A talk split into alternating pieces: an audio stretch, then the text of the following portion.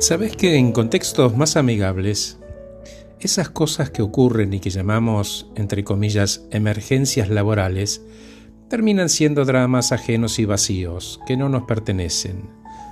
Y Luisa me dice, ¿sabes qué, H? Dejé de reaccionar y la gente empezó a buscarme con más frecuencia y a manifestar sus situaciones y circunstancias sin culpa, sin considerar los problemas y trayendo propuestas de solución.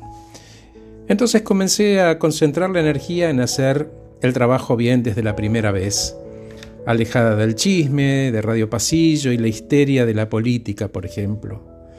Cuando sabemos dónde estamos parados y conocemos y reconocemos nuestros sentimientos, se instala una calma interior que se refleja en el afuera, que a los demás les hace bien, y se acercan como buscando un refugio en esa quietud, ¿no?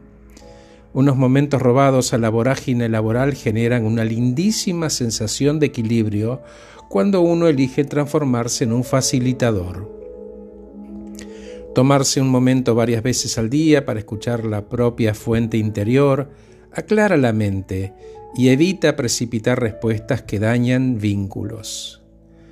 Cuando elijas abrazarte en tu control vas a comenzar a responder en lugar de reaccionar.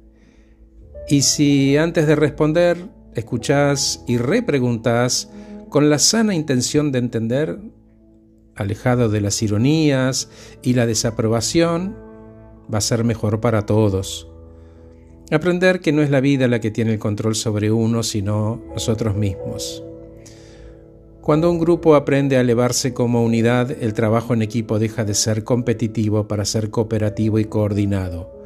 Resumiendo, Podemos estar físicamente alejados, pero podemos elegir a la vez estar conectados, coordinados, respetuosos, tolerantes y enfocados. Gracias por escucharme. Soy Horacio Velotti y acabo de regalarte este podcast. Ponele el título que quieras. Te mando un abrazo. Cuídate mucho.